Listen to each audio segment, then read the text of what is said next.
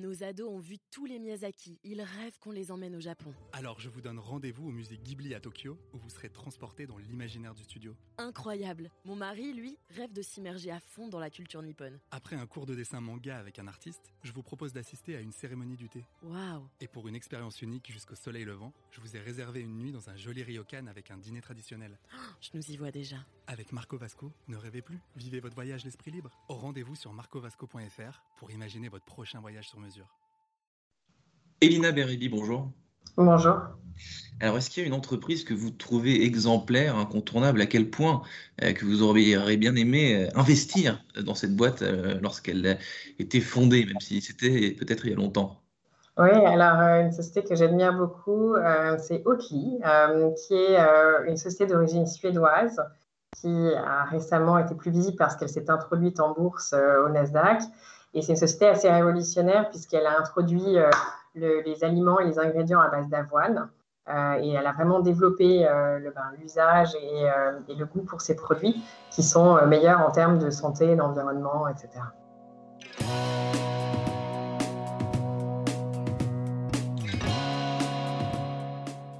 Bonjour à tous et bienvenue au Talk Décideur du Figaro en vidéo aujourd'hui avec Elina Berebi, fondatrice de Gaia Partners, un fonds d'investissement dont vous allez m'expliquer les spécificités, les particularités et que vous avez créé avec une camarade de l'école polytechnique, je crois. Donc ce, projet, il a, il, a, mûri comment Elina Berebi? Il a mûri sur les bancs de l'X, il a mûri un peu après? Comment ça s'est passé, les, les prémices de cette il y a forcément une petite graine quelque part. Euh, en effet, avec ma cofondatrice Alice Albizetti, on s'était dit, on a tous les deux commencé notre carrière dans l'investissement et on s'était dit un jour, il faudra qu'on monte un fonds ensemble.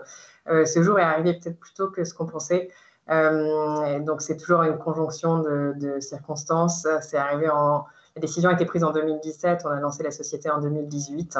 Et nous, notre vocation, c'est d'investir dans les sociétés technologiques européennes qui sont en très forte croissance et les accompagner avec du capital.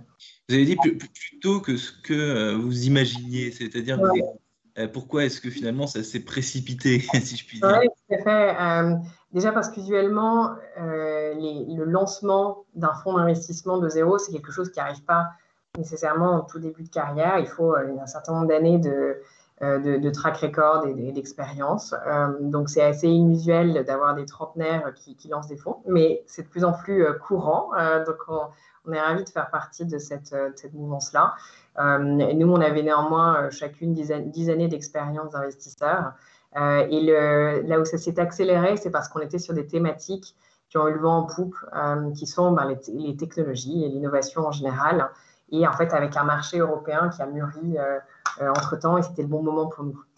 mais créer, un fonds, vous l'avez dit, ça n'a rien de, euh, révolutionnaire finalement. Il en existe de pléthore des, fonds d'investissement. Comment est-ce qu'on fait pour se rendre euh, légitime? Vous l'avez dit, là encore, normalement, il faut faire ses armes. Quoi. Il faut attendre un petit peu pour pouvoir avoir la légitimité pour lancer son fonds. Vous, vous l'avez eu plus tôt que d'autres personnes. Pourquoi?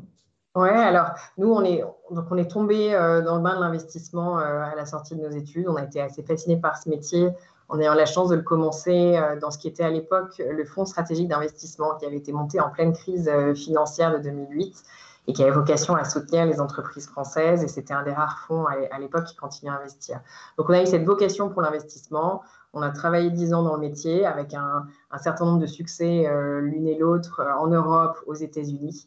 Et ensuite, ce qui nous a motivé, en effet, euh, rien de très, très original à lancer un fonds d'investissement. Ce qui nous a motivé, c'est le, manque de capital européen qui va vers ces, euh, scale-up, comme on les appelle, en hypercroissance. Donc, c'est un coût d'opportunité pour les capitaux européens. Et avec le sentiment, donc, il y avait un rôle à jouer pour nous dans cet univers-là. En y, en y, injectant aussi pas mal de nos convictions sur l'investissement responsable et sur le fait que si on est effectivement en train de financer les leaders technologiques de demain. Il faut aussi que ces leaders technologiques euh, ils soient engagés dans une démarche de responsabilité vis-à-vis de l'environnement et de leurs parties prenantes. Euh, c'est ça qu'on essaie d'insuffler. Et donc, quand vous investissez, vous parlez d'investissement responsable. Encore, c'est quelque chose qu'on entend euh, beaucoup. L'investissement responsable, c'est quoi? Quels critères vous regardez, vous, avant d'investir dans, dans une boîte qui, qui, vous plaît et dont vous sentez le, le potentiel? Oui, euh, on regarde déjà l'impact euh, direct ou indirect du business model de, la société. pour donner un exemple, un de nos investissements euh, s'appelle Yubo. C'est une société qui a un réseau social pour la génération Z.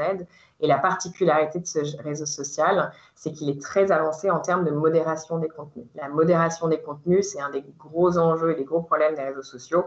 Et eux ont développé le savoir-faire technologique et humain euh, pour, euh, pour aller sur ces sujets. Donc notre, là, notre choix était d'accompagner cette société euh, parce qu'on pense qu'elle va être leader sur ces très bonnes pratiques euh, dans l'univers du réseau social et qu'en plus de ça, elle a l'ambition euh, d'être leader mondial. Donc pour nous, c'est combiner l'ambition forte euh, et internationale et combiner le fait d'avoir de l'impact à l'échelle. Et donc, vous citez ce réseau social pour la génération Z. Vos premiers investissements en 2018, c'était dans quelle société? Oui, alors a, le fonds a commencé à investir en 2019 parce que c'est n'est pas rapide de lever un premier fonds, mais on a eu la chance d'être opérationnel dès 2019. Notre premier investissement, c'est une société qui s'appelle Welcome to the Jungle. Euh, là aussi, une, entreprise qui a une mission assez forte, qui est donc de, connecter le talent euh, aux employeurs, en permettant d'une part aux employeurs ben, de mettre en avant euh, leur marque, leur univers, et en permettant aux candidats d'avoir un maximum d'informations avant de postuler dans une entreprise, donc mmh. sur la base de beaucoup de contenus vidéo, d'interviews des collaborateurs de façon à ce que chacun trouve l'entreprise qui euh, soit en ligne avec ses valeurs et, ses, perspectives personnelles. Euh, et Welcome to Jungle est une entreprise qui est Bicorp, donc qui a intégré euh, les missions très très fortes dans son activité. Et d'ailleurs, ils ont intégré leur mission dans les statuts. donc, c'est des engagements très forts de la part de cette société et qui est tout à fait en ligne avec ce qu'on souhaite faire chez Gaïa. Mmh, donc ça, c'est votre premier euh, investissement. Comment vous chassez euh, justement euh, vos investissements, si, si tant est qu'on puisse utiliser ce terme? Vous avez des collaborateurs qui sont qui bossent avec vous, qui sont chargés, vous aussi, j'imagine, en tant que fondatrice, vous, vous, vous flairez un petit peu ce qui se passe par-ci par-là en Europe. Comment est-ce que vous chassez vos investissements et, combien de temps ça prend? Dès qu'on a trouvé la potentielle perle rare, comment ça se passe quoi? Oui, alors ça peut prendre très longtemps. Ça peut être des, relations qu'on initie euh, dans le temps et on initie quand les sociétés sont très jeunes. Et puis d'autres, euh, c'est euh, quelque chose d'assez rapide, une introduction. Et puis là, on se dit, c'est voilà, pour nous. la façon dont ça se passe, c'est qu'on construit des convictions par secteur. Donc il y a des thématiques qu'on explore euh, de façon très profonde. Nous, on s'est beaucoup intéressé euh, à l'univers du logiciel euh, dédié aux petites entreprises. Historiquement, mm. les petites entreprises ont été sous-servies par le logiciel et on a la chance d'assister à une grande vague d'équipements. donc, on, est surindexé sur cette, cette catégorie. et là, on est en train d'explorer d'autres business models sur lesquels on a envie d'être très fortement indexé, autour de l'éducation euh, notamment, donc euh, qui a eu le vent en poupe également à travers la crise Covid, et les sujets d'économie circulaire et, d'impact environnemental. Donc, donc dans, l'investissement, dans votre activité, ce que vous venez de décrire, ces petites entreprises, ces PME, ces ETI qui sont euh, d'un point de vue euh, évident, euh, en retard sur les sujets du digital et de la transformation. Là, c'est en train de bouger parce que la crise a, révélé ce cruel fossé entre les grands groupes plus urbains qui sont, qui sont très équipés en, matière digitale et technologique et d'autres boîtes qui le sont beaucoup moins. Absolument. Donc, il y a, nous, on a d'un un certain nombre de besoins, que ce soit dans des secteurs, on peut penser par exemple à la santé, les hôpitaux qui sont sous-équipés, euh, on peut penser euh, à, la, des tailles d'entreprise qui, du fait de la taille, en fait, n'arrivent pas à se payer certains outils. Et donc, euh, nous, on a été assez convaincus. Ben, Welcome to the Jungle est, un outil qui est extrêmement utilisé par les petites entreprises, mais aussi par les grandes. On est également investisseur dans GetAccept, qui est une société d'origine suédoise, et là aussi qui équipe des petits comptes et des milliers d'entre eux. C'est le cas d'Aircall, euh, dont on a annoncé hier euh, la, dernière levée de fonds qui les valorise au-delà du milliard. Euh, et ça aussi, c'est une entreprise qui s'est construite grâce à l'équipement de petites entreprises avec ce logiciel de téléphonie. Ouais, Est-ce que vous êtes déjà trompé, euh, Elina Berebi, depuis que vous avez lancé le fonds avec votre associé? Est-ce que vous aviez euh, eu une intuition qui s'est révélée fausse euh, Évidemment, je vous souhaite le contraire, mais l'erreur est humaine, et a fortiori lorsqu'on lorsqu'on fait bah, ce métier-là. Oui, alors, on, est assez tôt dans l'histoire du fonds, donc je touche du bois, je n'ai pas le sentiment qu'on se soit radicalement trompé. on est 18 mois après le lancement officiel, donc pour le moment, on on a eu la main plutôt heureuse. là où il a fallu néanmoins faire, faire attention, c'est, je pense, le, un des critères de sélection chez nous, c'est l'adéquation, outre plein de critères financiers, mais j'aime bien ce critère-là. C'est l'adéquation entre la, le tempérament et la nature de votre équipe fondatrice et de votre équipe de management et la typologie euh, du, modèle d'affaires. Euh, un exemple chez Yubo, donc qui est ce réseau social, euh, on a une équipe très jeune, plus jeune que nous, et, qui a, qui sont une, c'est équipe d'ingénieurs. Et les ingénieurs, ils aiment itérer et ils testent en permanence plein de façons de consommer l'application, plein de fonctionnalités.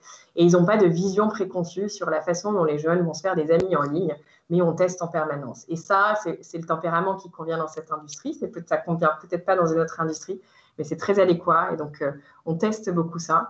Euh, donc, pour le moment, on a l'impression qu'on ne s'est pas trompé sur ce sujet, mais, il faut rester vigilant. Un investissement dans une boîte, Elina Berabi, ça, ça, dure combien de temps chez vous, cette, aide, cette collaboration avec les sociétés dans lesquelles vous décidez d'investir, ça dure combien de temps? Le plus longtemps possible dans, dans les limites de notre activité. Il n'y a, a, pas de limite, il n'y a pas de. de, de, de il y a, on a une limite qui est liée à la, à la, durée de vie de notre fonds. Donc, on est sur des durées de vie assez classiques, mais qui restent longues. C'est des durées de vie de 10 ans euh, qui peuvent être prétendues. Donc, euh, euh, voilà, là, on peut se projeter dans le temps avec nos sociétés. Parfois, il arrive que, que ça s'arrête plutôt que prévu. Donc, c'est souvent pour des bonnes raisons. C'est parce qu'on cède la société. et en revanche, a priori, quand on commence l'investissement, on s'inscrit dans le temps, donc on réfléchit à un plan sur plusieurs années ensemble et la façon dont on va les accompagner, ça va être notamment euh, ben, pour les, aider à s'équiper au niveau du comité de direction, parce que nous, on, est engagé dans euh, ben, l'accompagnement sur l'internationalisation, l'ouverture de pays, continuer à développer le produit. Donc, il y a un besoin de ressources important sur lequel on accompagne. On les accompagne euh, également sur le, les, les fusions-acquisitions, donc le fait d'acquérir d'autres sociétés dans leur marché et de consolider le marché.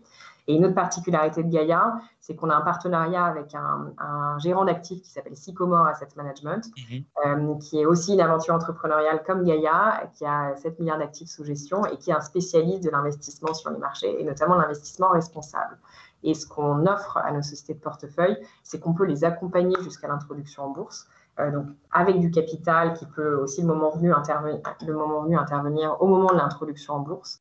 Et pour nous, en fait, connecter cet univers du non-côté avec l'univers des marchés, c'est très important. À un moment où on a beaucoup d'ambition pour la technologie européenne, il faut pouvoir introduire les sociétés en bourse et on apporte ce savoir-faire.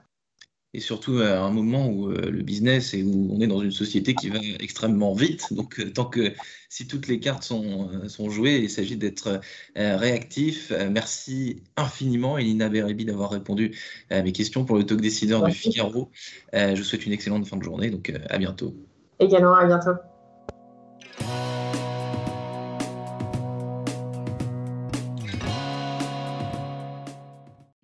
ont vu tous les Miyazaki. Ils rêvent qu'on les emmène au Japon. Alors je vous donne rendez-vous au musée Ghibli à Tokyo, où vous serez transporté dans l'imaginaire du studio. Incroyable. Mon mari, lui, rêve de s'immerger à fond dans la culture nippone. Après un cours de dessin manga avec un artiste, je vous propose d'assister à une cérémonie du thé. Waouh Et pour une expérience unique jusqu'au soleil levant, je vous ai réservé une nuit dans un joli ryokan avec un dîner traditionnel.